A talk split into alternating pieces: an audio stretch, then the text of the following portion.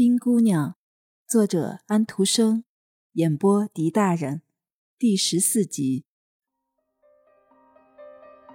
参加婚礼的客人都到来了，这是空中和水里同时发出的一个吟唱声。外面是幻景，里面也是幻景。巴贝德做了一个奇怪的梦。他跟罗迪似乎已经结婚好几年，他正在外面猎取羚羊。他把他留在家里，那个年轻的、长了一脸黄络腮胡子的英国人坐在他身边，他的眼睛充满了热情，他的话语富有魅力，所以当他向他伸出手来的时候，他就情不自禁地跟着他走。他们离开家，一直往下走。巴贝德觉得心中压着一件东西，越压越重，越压越重。他在做一桩对不起罗迪的事情，一桩对不起上帝的事情。这时，他忽然发现他身边什么人也没有，他的衣服被荆棘撕破了，他的头发已经变得灰白。他悲哀地抬起头来，看见罗迪坐在一个崖石的边缘上。他把手伸向他，但他既不敢求他，也不敢喊他。事实上，这样做也没有什么好处。因为他马上就发现这不是罗迪，这不过是挂在一根爬山杖上的猎衣和帽子，一般猎人拿来骗羚羊的伪装。在极度的痛苦中，巴贝德呼号着说：“我希望在我最快乐的那一天，我结婚的那一天，死去。上帝，我的上帝，这才是幸福。我和罗迪所能希望的最好的东西，也莫过于此。”个人的将来，谁知道呢？于是他怀着一种怀疑上帝的失望的心情，投入到一个深渊里。一根线似乎断了，山中发出一个悲哀的回音。巴贝德醒来了，梦也完了，消逝了。不过他知道，他做了一个可怕的梦。他梦见了几个月不曾见过或想过的那个英国年轻人。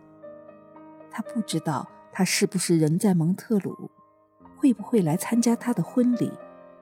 他的小嘴上有了暗影，他的眉毛起了皱纹，但是不一会儿，他露出一个微笑，他的眼睛射出光辉，太阳在明朗地照着。明天是他和罗迪举行婚礼的日子。当他走下楼的时候，罗迪已经来到客厅里了。他立刻就动身到维也纳屋去。他们两人非常快乐，磨坊主也一样。他在愉快地笑。他是一个好父亲，一个正直的人。我们现在是在家里的主人了，客厅的猫说。这三个快乐的人来到维也纳屋的时候，天还没有黑。他们随即坐下来吃晚饭。磨坊主衔着烟斗坐在靠椅上打起盹儿来。这对订了婚的情人手挽着手走出城，沿着公路、深绿的湖边，在长着绿色灌木林的石崖下散步。清亮的湖水映着阴森的西庸石牢的灰墙和高塔。那个长着三棵槐树的小岛就在近旁，它看起来像浮在湖上的花树。那上面一定非常美丽的，巴贝德说。他怀着渴望的心情想到岛上去看一下。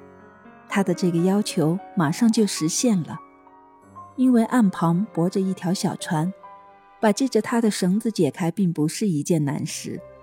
他们不需向任何人请求许可，因为旁边并没有什么人。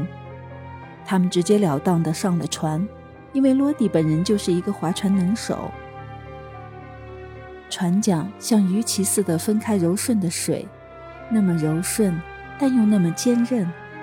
这水有一个能负得起重担的背，同时也有一张能吞没一切的嘴，一张温柔、微笑、安静，但同时又非常可怕、凶残的嘴。船走过后，留下一条满是泡沫的水痕。他们不一会儿就来到了小岛，接着他们就走上去。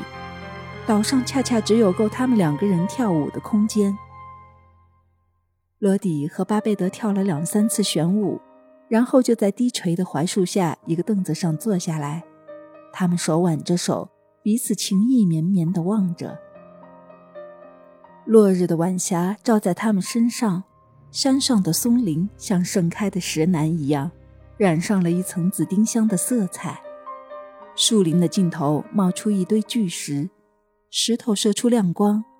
好像石山是一个透明的整体，天上的云块像燃烧着的火，整个的湖像一片羞红的玫瑰花瓣。当黄昏的阴影慢慢垂下来的时候，伊芙沙洲的那些雪山就显出深蓝的颜色。不过，最高的峰顶仍然像红色的火熔岩那样发亮，并且这一瞬间似乎还反映出那山峰当初。由熔岩形成还未冷却时的那种景象。罗迪和巴贝德都承认，他们以前在阿尔卑斯山上从来没有看到过这样的落日。那座积雪的当丢密底山射出光辉，像刚升到地平线上的满月。这样美的景致，这样多的幸福，他们两人齐声说：“这个世界再也贡献不出比这更好的东西了。”罗迪说。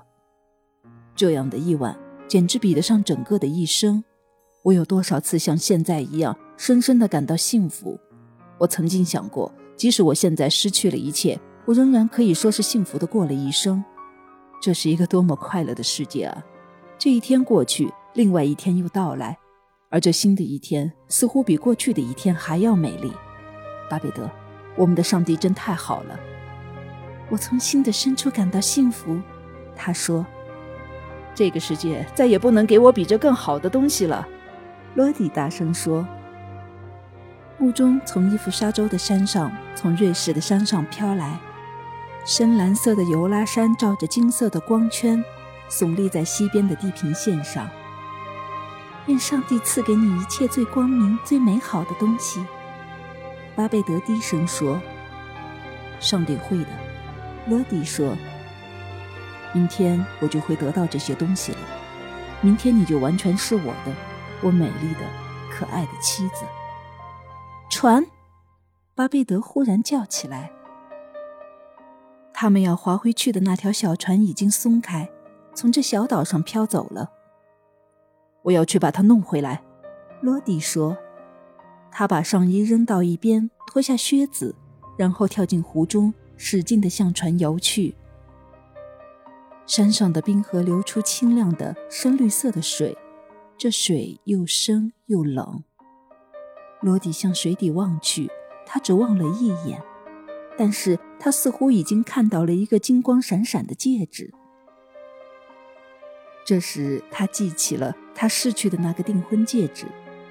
现在这个戒指越变越大，成了一个亮晶晶的圆圈，圆圈里出现一条明亮的冰河。